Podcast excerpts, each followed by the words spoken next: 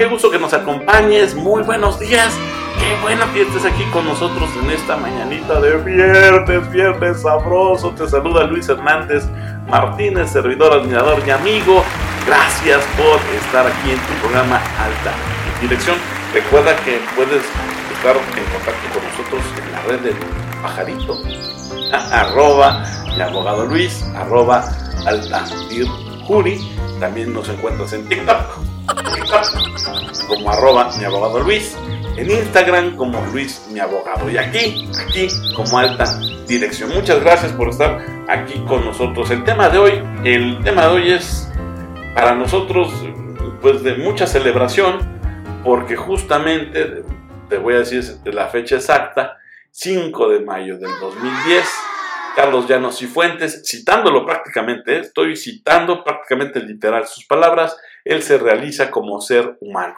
¿Y por qué digo que prácticamente cito sus palabras? Él me lo comentó en varias ocasiones y también lo dijo en varias sesiones y así lo expresaba con personas con las que él se sentía cómodo, que una persona se realiza justo a partir del día de su muerte, no antes sino que justo una persona se realiza a partir del día de su muerte. Y esta le llegó a don Carlos Llanos y Fuentes un 5 de mayo del 2010. Es decir, tenemos 13 años de legado, 13 años de legado de este filósofo, escritor, pensador de alta dirección.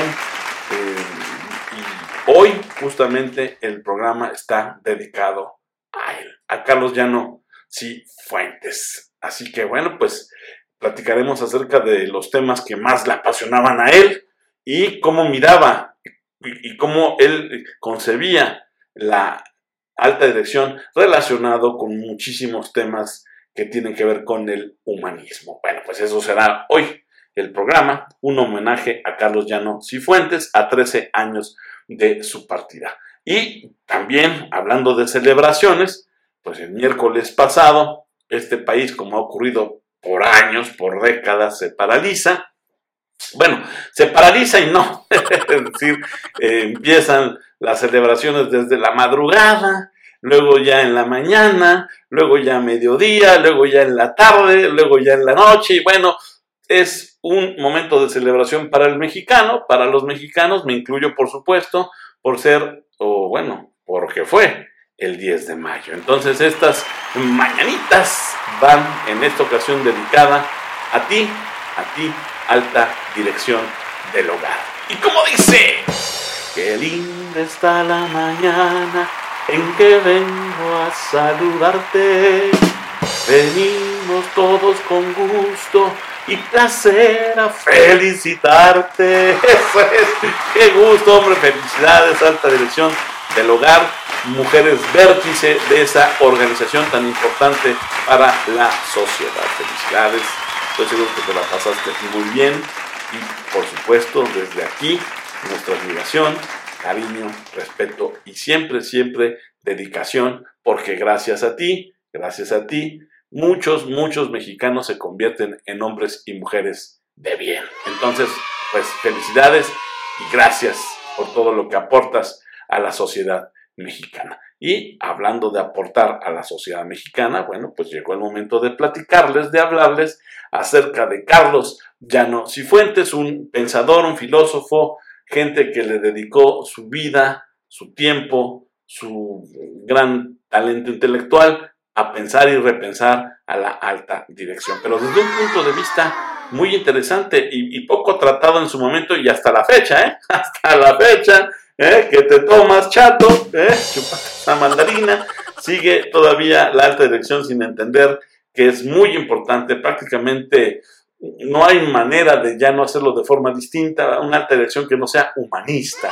Y desde el origen de este programa, Alta Dirección, hemos pugnado justamente por pues, hacerte entender que el humanismo es clave para el ejercicio de la alta dirección. Por lo menos los que conformamos Alta Dirección Jurídica, a la que le agradezco una vez más su apoyo para la producción de este programa, los que conformamos Alta Dirección Jurídica estamos convencidos de que no es posible gestionar, dirigir, em, hacer un, mandato eh, de personas sin tener claro los pilares del humanismo que deben sostener justamente las acciones directivas, a las que mucho tiempo don Carlos Llanos y Fuentes les dedicó en libros, artículos, frases, sesiones, clases, charlas de café, comidas, etc.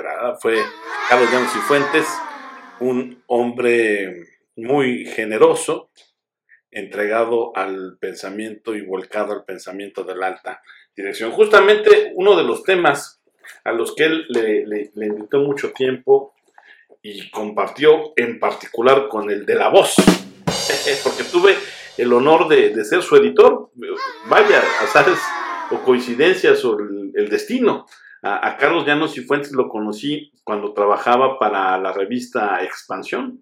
Carlos Llanos y era uno de los consejeros editoriales de esa revista de negocios en México y bueno, además él eh, era articulista de una sección que se llamaba Ideas y Soluciones. Era el editor, en ese entonces su servidor, admirador y amigo Luis Hernández Martínez, dirigía esa, esa sección. Y bueno, le aprendí enormidad a cada una de sus contribuciones. Y gracias a eso, bueno, lo conocí. Y a partir de ese momento, bueno, se desarrolló una relación profesional de amistad, también puedo decirlo, muy, muy importante. Hasta la fecha, en mi corazón y en mi intelecto vive. Y por eso, bueno, sigo aquí leyendo, releyendo y estudiando Carlos Llanos Fuentes a 13 años de su partida, pero de que lo conocí, te estoy hablando por ahí del 99.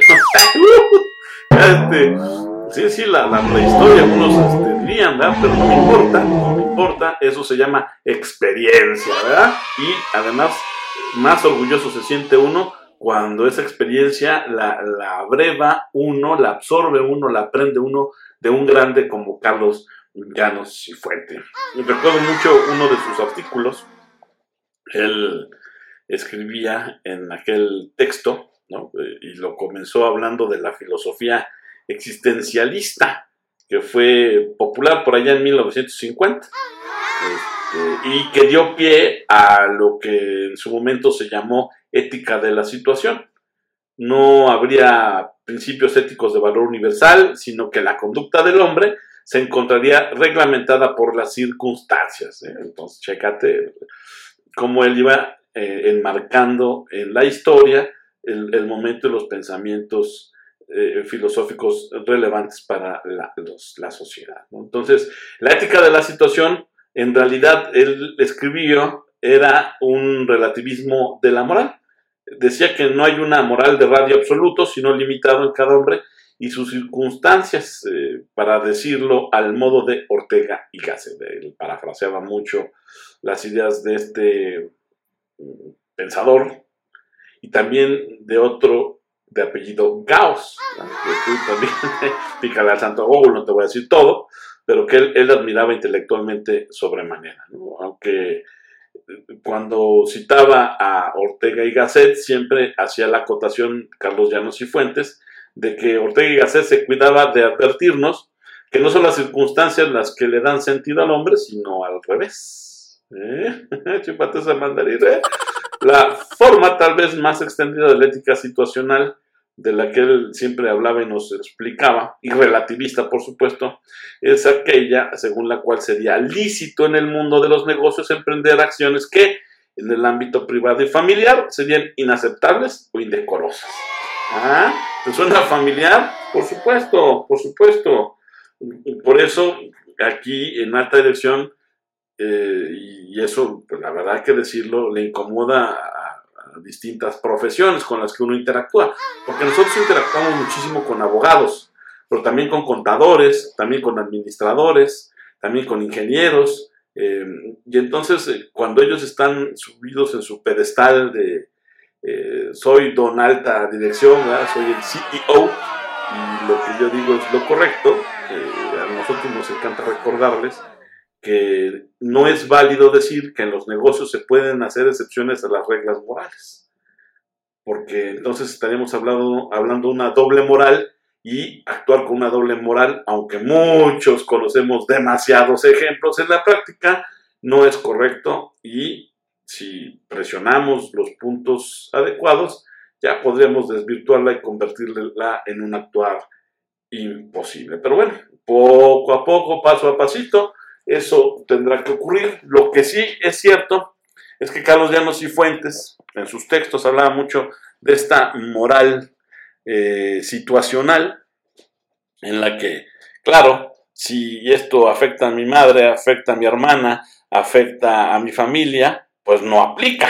Pero si afecta a otros que no son de mi familia, que no son de mi círculo cercano, que no tienen que ver nada conmigo en lo directo, entonces sí, este, está permitido, es válido, no importa y prácticamente tiene pase para moverse en total libertad por los pasillos de las organizaciones. Pues no, no es eso justamente lo que don Carlos Llano eh, aplaudía, ni mucho menos enseñaba en sus sesiones o, esgrimía en sus argumentos cuando los plasmaba en libros y en artículos. Pero también Carlos Llano tenía una peculiar manera de contarnos la historia. Recuerdo mucho cómo él hablaba de la importancia también de distinguir lo superfluo.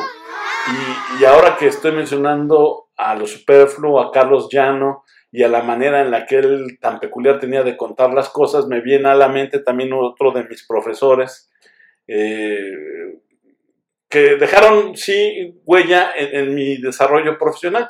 Y me refiero, eh, también lo saludo a la distancia, a Manuel Pérez Miranda, en paz descanse también, un periodista que fue director de la Escuela de Periodismo Carlos Etienne García por muchos años, y él nos enseñaba a aprender eh, a, realizar noticias o entrevistas con una técnica que él le llamó, y, nunca la voy a olvidar porque me gustó mucho la entrevista apócrifa.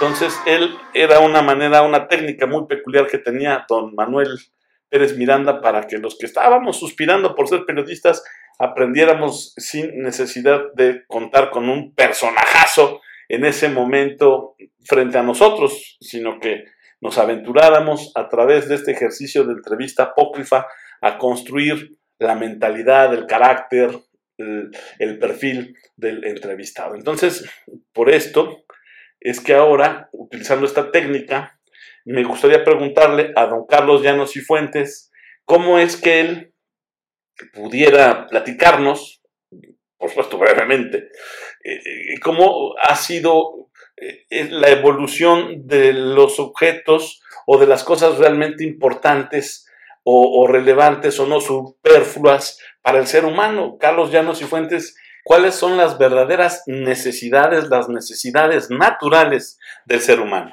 Esta pregunta ha sido hecha por la filosofía occidental múltiples veces y se ha querido contestar, como ahora querrían que yo les contestase a ustedes, por medio de una lista. Bueno, deme usted la lista de las cosas que son necesarias y yo me atengo a ella. Y déjeme usted de llamarme consumista o simplemente de almacenar lo superfluo.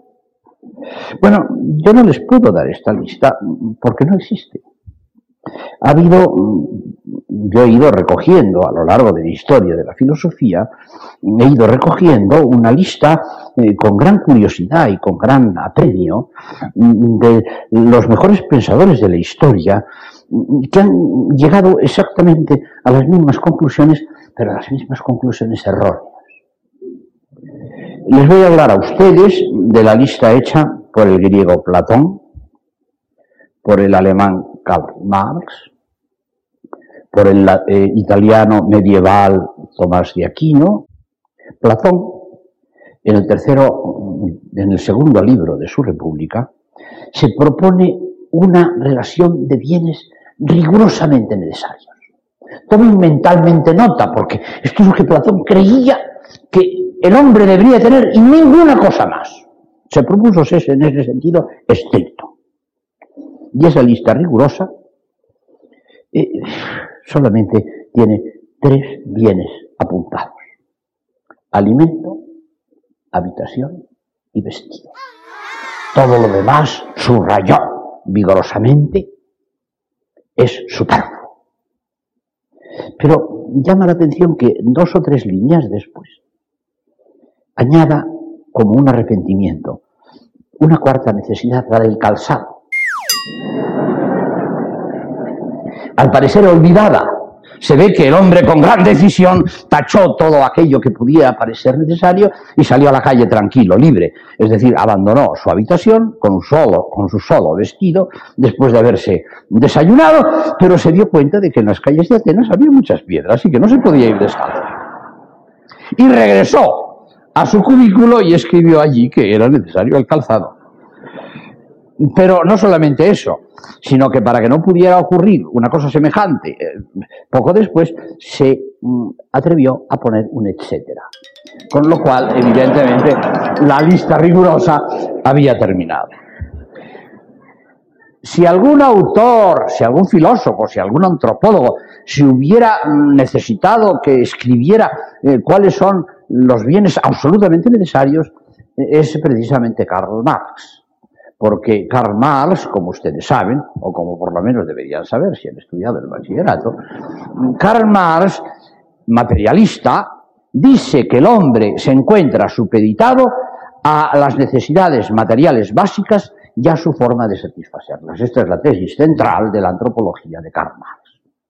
De manera que sería absolutamente necesario el que Karl Marx nos diera una lista de esas necesidades materiales básicas a las cuales el hombre, de alguna manera, se encuentra necesariamente supeditado. Yo no he leído todo Marx, pero tengo un buen amigo, profesor huésped de la universidad en la que trabajo, Antonio Millán Puelles, que sí ha leído a Marx. me dice, mira Carlos, convéncete, la lista más grande, la única lista que Marx tiene de las necesidades materiales básicas a las cuales el hombre, de acuerdo con su doctrina, debería de alguna manera atenerse, es la siguiente. Alimento, habitación, vestido, una clara coincidencia con, Platón.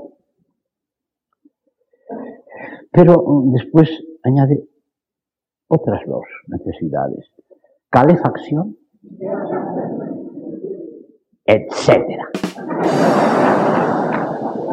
Y dice Millán Puelles, con su grasejo andaluz, Carlos, te llamarán la atención dos cosas, la calefacción y el etcétera. Porque si alguien está mm, diciendo que nosotros necesitamos supeditados a las necesidades materiales básicas, no puede salir con un etcétera. Eso lo puede hacer Cantinflas, no más. Es curioso observar que la misma numeración de bienes necesarios se encuentra en Tomás de Aquino. Tomás de Aquino, recuerda a ustedes, es un fraile medieval, cumbre de la teología católica, que acometió también el error de querer hacer una lista de bienes necesarios. coincide totalmente con la mm, enumeración de Marx, faltándole la calefacción. Era napolitano, no berlinés, pero coincidiendo con él en el etcétera. Y añadiendo como clarividente precursor del futuro una necesidad más, los vehículos. Alimento, vestido, habitación, vehícula, dijo. Hombre, así como eh, Karl Marx en el invierno necesitaba de calefacción y no tenía dinero para comprar, porque escribió su madre a una amiga suya y se conserva dentro de la correspondencia de Marx, más le valiera a Carlos hacerse de un capital que escribir sobre él. Así como Marx tenía frío, pues Santo Tomás era gordo y necesitaba de burro para moverse, por eso puso precisamente los vehículos. Se ve claramente que las listas de las necesidades de los bienes necesarios está entintada, aun en los hombres más clarividentes e inteligentes de la historia de la filosofía, entintada por un subjetivismo individualista.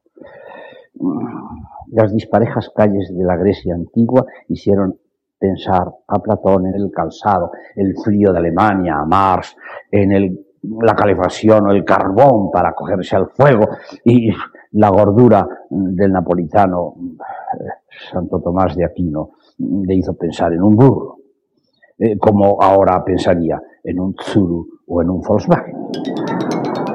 Esta dimensión subjetiva de las necesidades que nos impiden poder detectar en dónde demonios está lo superfluo, que es lo que querríamos, porque queremos liberarnos de lo superfluo, eh, por una mano. Con otra mano querríamos tener más superfluidades, pero sabiendo que lo son. Pero sabiendo que lo son. Bueno, ya nos damos cuenta de que por esta línea, mm, por más que esté generalizada la superfluidad de nuestras posesiones, ya se da cuenta, nos damos cuenta que por el lado de las listas no podemos resolver la cuestión. Pero desgraciadamente el problema que nosotros tenemos no es ya que sospechamos tener cosas superfluas, sino que carecemos del criterio gracias al cual podemos discernir qué es lo superfluo de lo que no lo es. Carecemos del criterio para discernir lo que es superfluo y lo que no es superfluo. Fíjate qué interesante. El tema no es poseer cosas eh, superfluas.